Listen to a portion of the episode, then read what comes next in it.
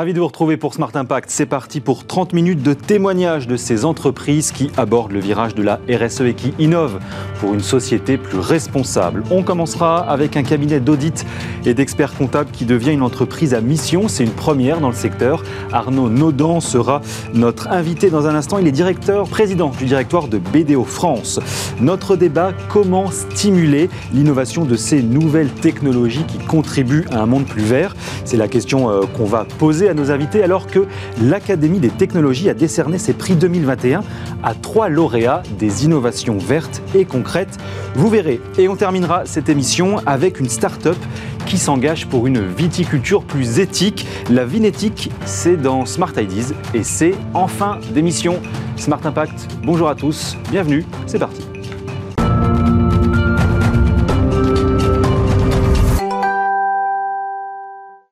Et on reparle des entreprises à mission pour euh, démarrer ce matin. Et quand on vous dit que tout le monde peut en être, c'est que vraiment tout le monde peut en être, même les consultants, même les experts comptables. Bonjour Arnaud Nodan. Bonjour. Merci d'être avec nous, président du directoire de BDO France. Alors BDO, on resitue euh, quand même un cinquième réseau mondial d'audit et de conseil, présent dans 167 pays, hein, si je ne dis mhm, pas de bêtises, 90 000 collaborateurs. Et en France, combien de collaborateurs justement? 1500. 1500 collaborateurs et combien de clients aujourd'hui de compte 25 000 clients. Environ 25 000. Sur 45 sites en France. Sur 45 sites en France. Alors, dès votre arrivée, vous avez décidé, donc il y a un an, hein, euh, de transformer la vision de l'entreprise euh, et d'en faire une entreprise à mission.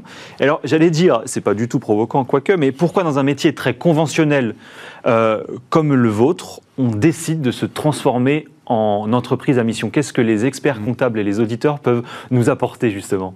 Alors bah justement, c'est peut-être déjà un élément, c'est de dire euh, peut-être de surprendre, un peu de casser les codes de la profession en prenant des engagements qui seraient un petit peu, un petit peu différents. Non, je pense la raison pour laquelle, euh, effectivement, moi j'ai pris mes fonctions le 1er janvier 2021, euh, mhm. euh, en pleine crise sanitaire qui s'accompagne en même temps d'une crise écologique, climatique. Bien sûr. Donc des attentes de nos collaborateurs qui étaient, qui étaient différentes, une évolution des mentalités. Mhm. Et, et donc c'était le moment avec mes associés de mener une réflexion sur euh, notre rôle dans la société. Euh, notre rôle a été salué hein, d'ailleurs pendant la crise. Je pense que les experts comptables, les avocats, les auditeurs ont été vraiment au chevet des entreprises. Et, donc c'était le bon moment pour mener, euh, pour mener cette réflexion. Je pense un autre élément, c'était également bah, des convictions personnelles, à la fois les miennes, mais celles de mes associés aussi, mhm. d'agir avec impact. on souhaitait, sur la force de nos 25 000 clients, de notre réseau international, mhm. bah, avoir de l'impact auprès de nos parties prenantes, que ce soit nos clients, nos fournisseurs, nos partenaires, nos collaborateurs. Et, c'est tout ça qui nous a amené à, mener cette réflexion et à adopter ce statut. Et concrètement, qu'est-ce que vous avez changé, hormis les statuts? Alors, avant cela, euh, il y a déjà eu tout un process de concertation avec nos de réflexion, nos parties prenantes pour définir notre raison d'être. À la suite de ça, choisir notre. Donc il y a un travail important en amont. Donc il y a eu beaucoup de travail en 2021 mhm. pour finalement, à la fin de l'année, euh, adopter ce statut. Euh, après, il y a ce qu'on va dire l'opérationnalisation de la mission. Donc euh, concrètement, qu'est-ce que ça va changer? Et moi, il se trouve que j'ai pris mes fonctions à un moment donné où j'ai bâti avec mes collègues un nouveau plan stratégique pour BDO France, un nouveau positionnement. On a repensé la proposition de valeur pour nos clients. Mhm. Euh, et ce plan stratégique, on l'a accompagné d'un plan de transformation. Et à un moment donné, on va faire évoluer l'ensemble de nos process, que ce soit nos process RH, euh, nos process finance, nos offres. Mhm. C'était très important euh, d'adopter ce statut, de définir cette raison d'être, ce rôle et ses objectifs pour que ben, les process qu'on va faire évoluer soient cohérents avec la mission qu'on s'est donnée. Alors, une fois qu'on a dit ça, ça détermine une mission, donc être le socle euh, je et connais le tremplin, et le tremplin de ceux qui investissent l'avenir. Euh, qu'est-ce que ça veut dire très concrètement et sur quels objectifs finalement très précis vous, vous, décidez finalement de vous investir? Alors effectivement, cette raison d'être, on l'a écrite comme ça, de façon plus détaillée. Le rôle aujourd'hui de BDO qu'on s'est donné, c'est d'accompagner les entreprises. Mhm. On, dit, on accompagne 25 000 clients, on a une relation de confiance et de proximité euh, avec nos dirigeants. on est quand même le tiers de confiance de l'économie française, notamment sur nos métiers de mhm. commissariat aux comptes et mhm. globalement les patrons d'entreprise ont une confiance très forte dans leur expert comptable ou dans leur dans leur Donc l'idée c'est de faire fructifier un peu cette confiance et de l'utiliser à bon escient, si je puis dire. D'utiliser la confiance qu'ont nos clients euh, dans nos experts pour les faire évoluer et de façon de plus détaillée, notre raison d'être, c'est d'accompagner ces dirigeants sur le chemin de la transformation mhm. pour une économie plus durable, plus responsable, plus éthique et plus inclusive. Donc c'est utiliser finalement, comme vous l'avez dit, cette relation pour faire évoluer les mentalités et accompagner la transformation de l'économie qui est nécessaire. Donc il y a une notion d'inclusion sociale et puis je crois aussi qu'il y a une notion aussi de territoire. L'idée c'est d'être aussi très présent et de faire beaucoup d'inclusion sociale sur les territoires. Comment, comment est-ce qu'on fait quand on est aujourd'hui sur, euh, sur des métiers comme les vôtres?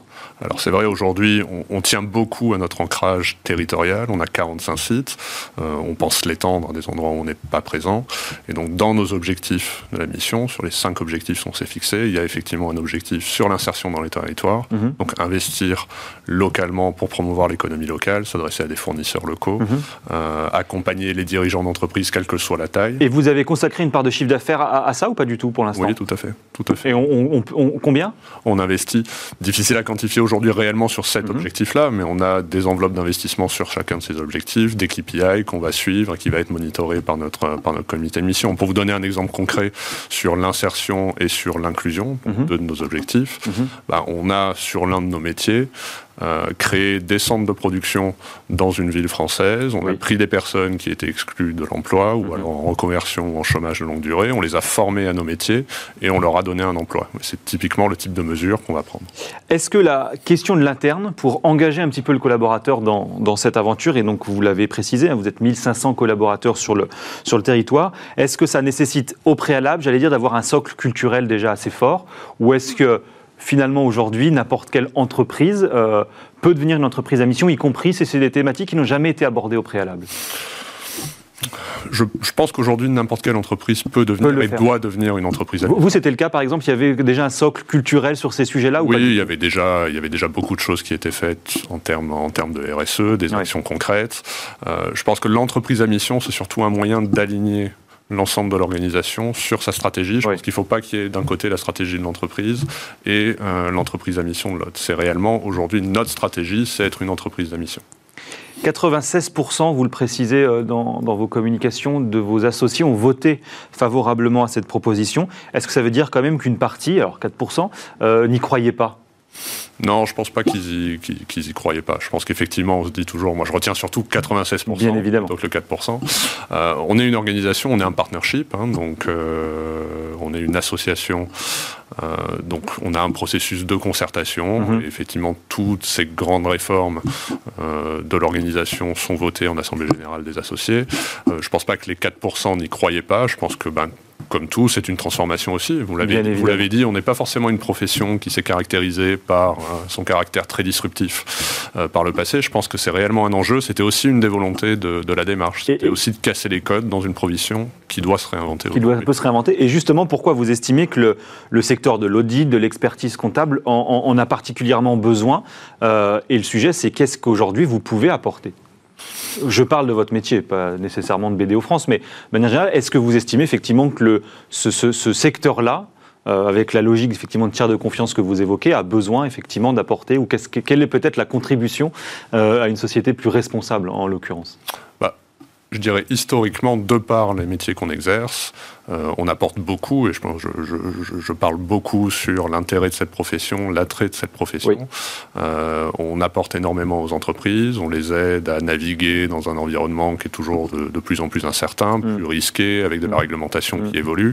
Donc déjà, ce rôle est extrêmement dynamique, extrêmement intéressant pour les générations qui, souhaiteraient, qui souhaiteraient nous rejoindre. Euh, néanmoins, il est vrai, on a une profession qui est un peu en perte d'attrait chez les jeunes, chez les jeunes générations, qui pensent complètement différemment. Alors de marque employeur pour vous, mais de manière générale d'attractivité aussi de ces métiers-là? Oui, oui, bien sûr. Je pense qu'aujourd'hui, euh, les jeunes diplômés euh, n'ont plus la même vision de l'audit, euh, du métier d'avocat, de consultant ou d'expert comptable que mhm. celle qu'il y avait il y a 15 ans quand, moi j'ai commencé. Et donc c'est aussi une réponse qu'on apporte à, nos collaborateurs en leur disant on a pris conscience de ces nouvelles attentes, on va faire évoluer nos modèles et on va regagner en activité et vous apporter des réponses aujourd'hui. En quelques secondes, très rapidement, euh, est-ce que vous estimez qu'en France, on va assez vite, assez loin sur ces sujets? Est-ce que, par exemple, la loi Pacte, hein, qui permet euh, euh, d'avoir ce, type de statut aujourd'hui, est-ce que vous estimez qu'il faut aller plus loin? Oui, je pense qu'il faut aller plus vite. Aujourd'hui, il y a 400 entreprises à mission en France, mhm. ce qui est pas mal par rapport à d'autres dispositifs européens, mais néanmoins, c'est pas suffisant. D'ailleurs, un de nos objectifs qu'on a inscrit dans nos statuts, c'est de promouvoir ces pratiques responsables et donc de faire en sorte que plus d'entreprises adoptent ce statut. Je pense que c'est, il y a un peu urgence, est-ce que les mhm. entreprises jouent leur rôle et contribuent donc à la transformation du monde économique dont on a besoin. Bon, eh ben vous avez coché la case euh, sur, ce matin en venant nous voir sur Bismart, en tout cas en matière de promotion. Merci beaucoup Arnaud Naudan, président du directoire de BDO France dans Smart Impact sur Bismart.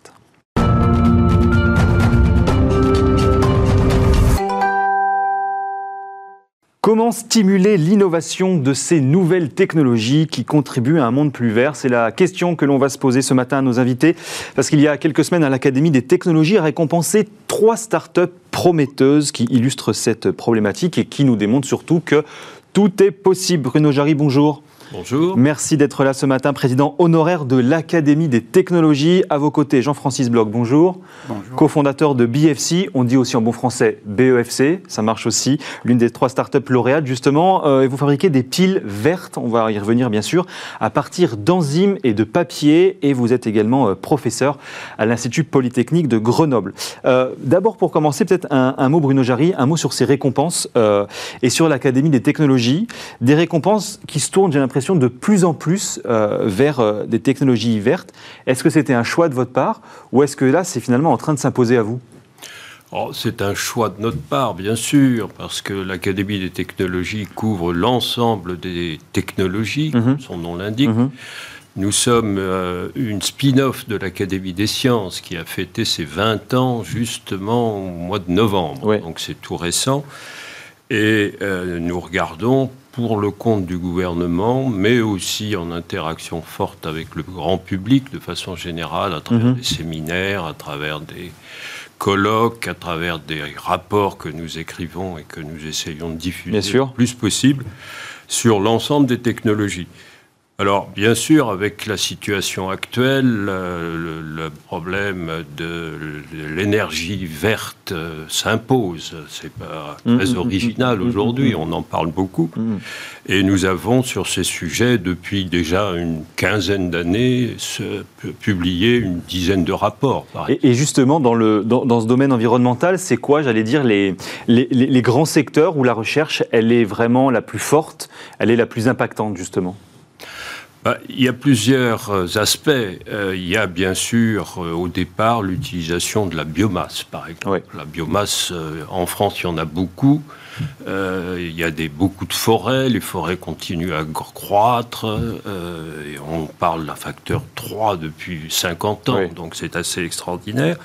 Mais il n'y a pas que ça, il y a évidemment euh, dans les choses qui s'imposent aujourd'hui sur par exemple le nucléaire, on voit bien que il y a des progrès qui sont faits euh, sur euh, le stockage des, coproduits. Il y a euh, tout ce qui est fusion avec ITER en France, qui est quand même un programme tout à fait extraordinaire. donc il y, a, beaucoup de choses qui se passent. Jean-Francis Bloch, d'accord avec ça, il y a beaucoup de choses qui se passent et ce sont des domaines là très impactants et, finalement importants aussi pour les années qui arrivent? Ah oui, tout à fait. on s'aperçoit, hein, dans le cadre par exemple de ce, de ce concours-là, mhm qu'il y a beaucoup de recherche et d'innovation et il y a énormément de start-up qui se développent en France et on est, j'allais dire, que une start-up parmi tant d'autres, mais c'est c'est intéressant de voir toute la recherche et, menée. Et est-ce que ce sont des technologies euh, alors, où la recherche ok, est avancée, mais est-ce que ce sont celles dont on a le plus besoin pour répondre aux enjeux là, qui sont en train, euh, qui sont arrivés depuis un moment, mais en tout cas qui sont en train effectivement d'arriver de, d'arriver de manière très très forte là, sur les années qui arrivent? Bah, oui, on en a, on a Bruno beaucoup, on en a beaucoup besoin parce que euh, il y, a, y, a, un certain nombre de choses qui existent. Mm. Euh, le, mm. les panneaux photovoltaïques, tout ce qui est euh, la production d'électricité avec le vent, que ce soit dans, en terre ou en mer. Mais euh, ça, c'est les, technologies qu'on appelle des technologies mûres. À côté de ça, il y a tout un ensemble de nouvelles technologies qui sont en train d'apparaître. Qui sont complètement naissantes pour le coup. Qui sont complètement naissantes. Et donc, on découvre ça au fur et à mesure.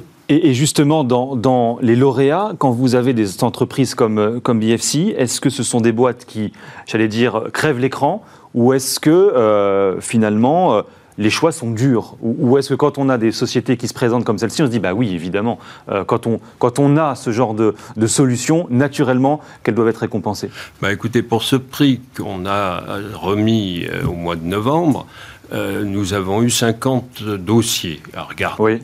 On en a gardé 13 pour un premier screening. Bien sûr. Puis il y a trois, trois sociétés qui sont sorties du lot hmm. et qui font partie des trois gagnants, si je puis dire, dont BEFC. Bon, alors justement, on va en parler, Jean-Francis Bloch. Vous avez développé alors une pile pardon, à biocarburant écologique. Mais j'ai même du mal à le dire. Euh, ou ça s'appelle aussi des biopiles, c'est ça? Et à l'intérieur, qu'est-ce qu'on a à l'intérieur? Alors, déjà, quand on dit pile, souvent on dit euh, pile euh, à combustible. Alors, ça fait bah oui. nucléaire. Oui. En fait, nous, nos combustibles, c'est l'oxygène de l'air et simplement du sucre. Mais ça se présente comme une pile Ça se présente sous cette forme-là. D'accord. Donc, en fait, euh, ça fait comme un petit carré, vous voyez, puis c'est extrêmement flexible. léger aussi. Donc c'est pas la pile que je mets dans ma télécommande ou dans mon appareil On pourrait remplacer ça. D'accord. Avec ceci en fait, et ça c'est la première idée. Et en fait, on sait très bien que la révolution elle est en route. Mhm. avec nous ou sans nous, mhm. sur euh, tout ce qui est smart. Hein. on dit que l'avenir, il, est déjà, hein. ici vous êtes bien placé, un smart impact, ça veut bien dire quelque chose. Et nous, en fait, notre dos, c'est de dire qu'il peut être smart and sustainable, ça veut dire durable. Et c'est vraiment sur cet aspect, quand on parle d'écologie, nous, on insiste beaucoup sur l'aspect durable, et tous nos partenaires aussi industriels recherchent cette durabilité. Et avec une petite pile comme celle que vous avez, on peut la remontrer d'ailleurs, euh, vous vous alimentez quel type de produit et combien de temps? Alors, L'idée, si vous voulez, on, a, on va prendre deux exemples très simples. On peut faire, par exemple, dans les secteurs de la santé des patchs, par exemple, mhm. ou alors dans le secteur de la logistique, vous pouvez faire des tags pour suivre un certain nombre de choses. Donc, en fait, ce que l'on fait, on développe d'une part ces petites cellules et d'autre part des petites plateformes électroniques. D'accord? Et vous associez les deux. Et l'avantage, c'est comme c'est en papier, eh bien, on peut faire la forme et la taille que l'on veut. Et donc après, on les associe, on obtient ce genre de choses. Ou par exemple, on peut faire des flashs, on peut mesurer par exemple la température, l'humidité quand on fait du suivi, etc. Sur des capteurs ou ce genre d'appareil. Mais alors je reviens à ma problématique de ma télécommande. Euh, en l'occurrence, c'est pas ce type de pile avec laquelle je vais alimenter ce type d'appareil? Alors en fait, il va falloir complètement changer votre perception et l'utilisation. Donc il faut que je jette ma télécommande. Que nenni. L'idée, c'est simplement, par exemple, hein, pour bien comprendre, mhm. il y a tout ce que l'on appelle un marché, j'allais dire, de, on va changer, on va simplement remplacer les choses, hein, tels que par exemple des, tests de grossesse ou alors votre télécommande il faut déjà changer un petit peu des choses. Et puis, il y a tout un marché d'innovation. Quand on va changer les choses, même vous prenez votre télécommande, il va falloir accepter de dire, eh bien, peut-être une fois par mois, une fois par trimestre, je change et je mets cette petite, cette petite cellule bioenzymatique, mais c'est un changement de rapport, c'est-à-dire on dit, bah, il y a des activités où on est très content quand vous avez des capteurs, par exemple d'incendie, ça dure 5 à 10 ans et c'est parfait. Donc ça, vous utilisez des petites piles miniatures actuelles, c'est très bien. Mhm. Et pour un certain nombre d'usages, ça, ça convient tout à fait. On pourra passer sur ce type de, solution. et vous visez une production de masse dès l'année prochaine, dès 2023 Absolument. L'entreprise est rentable aujourd'hui? Alors, rentable, on est une start-up.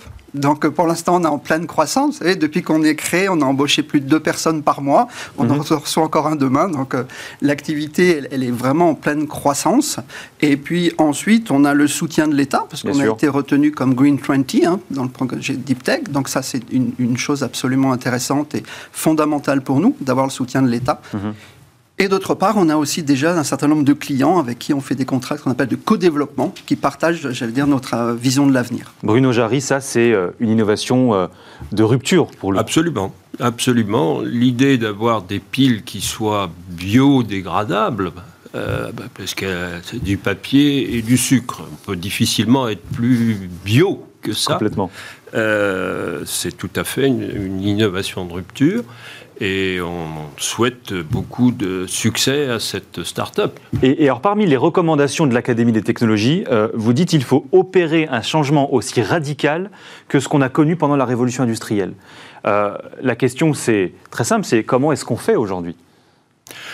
Bah, je pense que la façon de, travailler, euh, au moins pour lancer les choses, c'est de donner sa chance à le plus grand nombre de startups possible.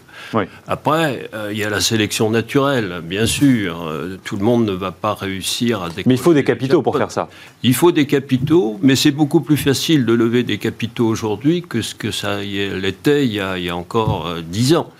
Donc, pour quelqu'un qui a une idée originale, qui rentre dans ces critères-là, mmh, mmh dis pas que c'est facile, mais c'est pas très difficile, euh, y compris avec l'aide de l'État, euh, de, de, commencer. Et puis après, euh, il faut prouver. Est-ce que vous avez quand même le sentiment aujourd'hui que les dispositifs d'incitation financière, gouvernementaux, le Crédit pour recherche et d'autres notamment, sont suffisants, notamment sur ces sujets-là, ou est-ce qu'on pourrait aller plus loin? Pense qu'on pourrait aller un petit peu plus loin. Un exemple frappant, euh, quand on regarde ce qui se passe aux États-Unis, qui nous ont précédés quand mmh, même mmh, mmh, euh, avec 25 années d'avance sur la façon dont les Européens travaillent, c'est euh, l'achat par les pouvoirs publics des produits innovants. c'est un combat que nous menons depuis 20 ans. ça commence un petit peu à arriver. Mais euh, c'est un point tout à fait important. Les ruptures qu'on constate aux États-Unis sont beaucoup été avec le soutien de l'État, y compris dans l'achat des produits. Jean-Francis Bloch, d'accord avec ça, il faut plus de soutien de l'État, notamment sur, des, sur de la recherche, sur du développement Alors, vos deux termes sont très importants. Recherche, on trouve assez facilement de l'argent. Développement, comme vous l'avez signalé, si on a quelque chose qui peut être impactant, on peut trouver. Après, l'effort et la continuité, c'est sur l'aspect industrialisation et certification. Et donc, c'est vraiment le message qu'on porte aussi en tant que start-up auprès des ministères pour arriver à développer et nous aider dans ces phases d'industrialisation qui sont très importantes. Vous, par exemple, euh, est-ce que vous avez eu des difficultés à lever des fonds? Est-ce que vous êtes toujours en recherche? Ou est-ce que justement la phase d'industrialisation, puisque c'est ce qui va arriver euh, pour vous bientôt, est-ce qu'elle est plus compliquée à financer que le reste? Elle n'est pas plus compliquée, simplement c'est une étape, les fonds sont plus importants, mhm. on a la chance d'être très très attractif pour l'instant, donc euh, on va dans la mesure du possible faire effectivement un appel de fonds, euh, on va envisager ça au courant de l'année vraisemblablement. Bon, allez, il nous reste allez, 30, 30 secondes chacun et j'avais une dernière question à vous poser. Euh, on a parlé effectivement des enjeux du moment. Euh, c'est quoi finalement, ça, ça va pas être facile, c'est la question de début d'année assez sympa, euh, les grands défis, la grande recherche, le grand besoin des 20 prochaines années, justement en matière de technologie à impact Jean-Francis Bloch je dirais, c'est d'être au plus près des, des, clients en termes systémiques, des clients potentiels. C'est-à-dire, lorsqu'on en a besoin. ça, ça protège l'environnement, ça? Ah oui, parce que vous n'avez pas besoin de transport, etc. C'est-à-dire que le besoin, vous l'utilisez euh, lorsque vous en avez besoin pour la durée dont vous avez besoin. Et donc, on ne consomme pas trop d'énergie et encore une fois, c'est l'aspect durabilité qui est vraiment le plus important. Vous consommez ce dont vous avez besoin à l'endroit où vous en avez besoin. Bruno Jarry ben, Je crois que ce que vient de dire M. Bloch est tout à fait juste. La mondialisation qui avait mis beaucoup de production en Chine, par exemple, mhm. on voit bien que c'est très compliqué. Dès qu'on revient sur des positions nationales ou européennes, euh, il faut être, on, est beaucoup plus près des clients, on a beaucoup moins de problèmes sur le transport euh, on sait tous les embouteillages qui existent aujourd'hui. Et ça, on a déjà, on a déjà les solutions en plus. Mais on a déjà des solutions, bien sûr. Mais il faut réinvestir, il faut recommencer, et c'est ça qui est difficile. Bruno Jarry, merci beaucoup. Jean-Francis Bloch, merci beaucoup d'être venu nous voir aujourd'hui dans Smart Impact sur Bismart.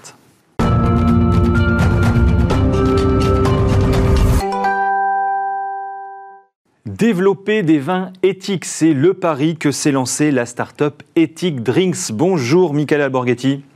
Bonjour, merci de me recevoir. Merci d'être avec nous. Vous êtes l'un des deux cofondateurs de la start-up. Alors, racontez-nous votre projet. Vous voulez rendre le vin plus responsable. Moi, je pensais que le secteur du vin était déjà très responsable. Bah, il est responsable euh, dans beaucoup d'aspects. Nous, ce qu'on a voulu vraiment faire, c'est faire la responsabilité de A à Z, en partant de la vigne jusqu'au consommateur final, et euh, en travaillant avec des vignerons qui travaillent euh, très bien et encore mieux que certains. Et alors, parmi vos actions, euh, il y a un certain nombre de... En fait, c'est vraiment plein de petites choses dans le détail, finalement, quand on regarde précisément les, les, les, process que vous mettez en place, suppression des capsules, utilisation de colle végétale. Racontez-nous un petit peu la démarche, effectivement, qui est engagée et, et finalement ce qui est le cœur de votre activité. Voilà, donc nous, il y a beaucoup de choses qui ne se voient pas. Moi, j'étais dans la filière avant, donc j'avais vraiment un aspect de, de, toute cette filière de l'intérieur. Donc, on a vraiment décomposé chaque aspect du cycle de vie du produit pour le rendre plus respectueux de l'environnement. Donc, pareil, la capsule, on, a, on s'est posé, on a analysé son, sa vraie utilité. Euh, de nos jours, il n'y en a plus, donc on l'a supprimé tout simplement. La colle végétale, ça a été de la recherche.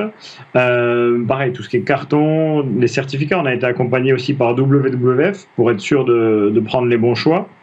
Et notre bagage d'ingénieur agro nous a permis de vraiment éliminer tous ces éléments euh, et de faire le tri du vrai du faux. Et, d'ailleurs, c'est à quel euh, justement niveau du cycle de vie euh, qu'il y avait le plus à faire? C'était au moment de la récolte, de la mise en bouteille, de la distribution? C'est finalement à quel moment? Non, ce qui pollue le plus dans le monde, c'est pour ça qu'on a cette image-là de vignerons respectueux de l'environnement, c'est parce que c'est vrai. Ce qui pollue le plus, c'est toute la partie qu'on ne voit pas, ça va être la logistique, l'habillage des bouteilles, le transport, jusqu'au consommateur final. C'est là le, qui a le plus gros impact. C'est plus de 70%. Alors justement, donc je le disais, suppression des capsules, de la colle végétale, euh, des verres euh, foncés, des bouchons naturels. Est-ce que quand on fait tout ça, puisqu'on ne l'a jamais fait avant, est-ce qu'on peut aller légitimement se dire, est-ce qu'il y a un risque d'altération du produit? Est-ce que c'est la, question qu'on peut se poser malgré tout? Si vous le faites maintenant que ça n'avait jamais été fait précédemment, est-ce que c'est peut-être aussi parce que ça peut avoir un risque, de, euh, un risque vraiment sur le produit en tant que tel, qui sont bien sûr des produits assez fragiles? Non, pas du tout. Ça n'avait pas été fait parce qu'il y a. Puis ça a été fait à petites échelles. Hein. Il y a peut-être des vignerons qui l'avaient déjà fait, mais pas dans son intégralité comme nous on l'a fait. Nous, on a vraiment voulu euh, prendre la chaîne de A à Z et vérifier chaque élément. Il n'y a aucun risque de qualité, euh, bien au contraire. Est-ce que ça veut dire que c'est un produit qui est vendu plus cher? Nous, on n'est pas plus cher que, que le marché en termes de positionnement prix. On a vraiment euh, voulu démocratiser aussi le bio. Ça, c'est important. On a une structure très légère qui nous permet d'avoir des, tarifs euh, attractifs auprès des clients. Bon, alors, racontez-nous un petit peu effectivement comment la, la start-up fonctionne. Vous, votre projet, c'est de travailler avec des vignerons, euh, si j'ai bien suivi. L'idée, c'est de se dire ce sont des crus qui existent déjà et vous, vous allez finalement effectivement un peu plus les aider de manière à avoir un petit label en fait et avoir une collection entre guillemets, de, de, crus qui vous permettent d'afficher un catalogue de vins responsables. C'est un peu l'idée. C'est un peu l'idée. Alors nous, on va plus loin que des crus qui existent déjà, parce qu'on est de, de formation euh, dans le vin. Donc on fait les assemblages avec les vignerons et on crée nos propres crus, parce qu'on veut aussi des profils qui ciblent une clientèle assez jeune, qui veut des vins sur le fruit, faciles à boire, qui ne soient pas des vins qu'on ait à garder 10-15 ans, parce que mhm. c'est plus la consommation euh, de nos jours. D'accord. Et, aujourd'hui, vous, en, termes d'offres, justement, vous avez déjà euh, créé combien d'assemblages et vous avez combien de crus à votre actif? On a une trentaine de bouteilles différentes aujourd'hui. Donc, euh, en deux ans d'existence, donc la gamme est, assez large et assez profonde sur toutes les régions françaises. Donc, euh, voilà, on veut vraiment euh, que les consommateurs s'y retrouvent chez nous et puissent, puissent trouver des vins respectueux de l'environnement de toutes les régions. Et quand vous allez voir les vignerons, vous leur expliquez la démarche, justement, c'est quoi leur accueil? Est-ce qu'il y en a une partie qui est un peu récalcitrante à tous ces sujets-là en disant, bon, vous êtes sympa, mais les écolos, merci, mais non merci? Est-ce que ça, ça a pu arriver par le passé? Non, pas du tout. Les vignerons qu'on va voir, ils sont en agriculture biologique, donc l'écologie, c'est un Oui, c'est déjà leur préoccupation. Oui, voilà, c'est des hommes et des femmes qui se lèvent à 4 heures du matin pour aller traiter leurs vignes euh, pour respecter l'environnement. Donc non, l'écologie, euh, au contraire, hein, ils, nous accueillent bras ouverts et ils sont ravis qu'on prenne ça en, en, cause. Non, non, c'est vraiment un bon accueil. Allez, en 10 secondes, mais vraiment en 10 secondes, c'est quoi le projet de l'année justement pour, euh, pour Eti Drinks bah, nous, c'est démocratiser encore plus le vin bio qui va au-delà du bio. Et cette année, on lance aussi euh, du vin dans un nouveau contenant, dans des canettes, 100% euh, recyclables pour euh, changer les habitudes de consommation. et on suivra ça. Merci beaucoup, Michael Alborghetti, d'être venu nous voir aujourd'hui sur Bismart. Merci à vous de nous avoir suivis. Je vous retrouve naturellement avec grand plaisir demain. Très belle journée sur Bismart.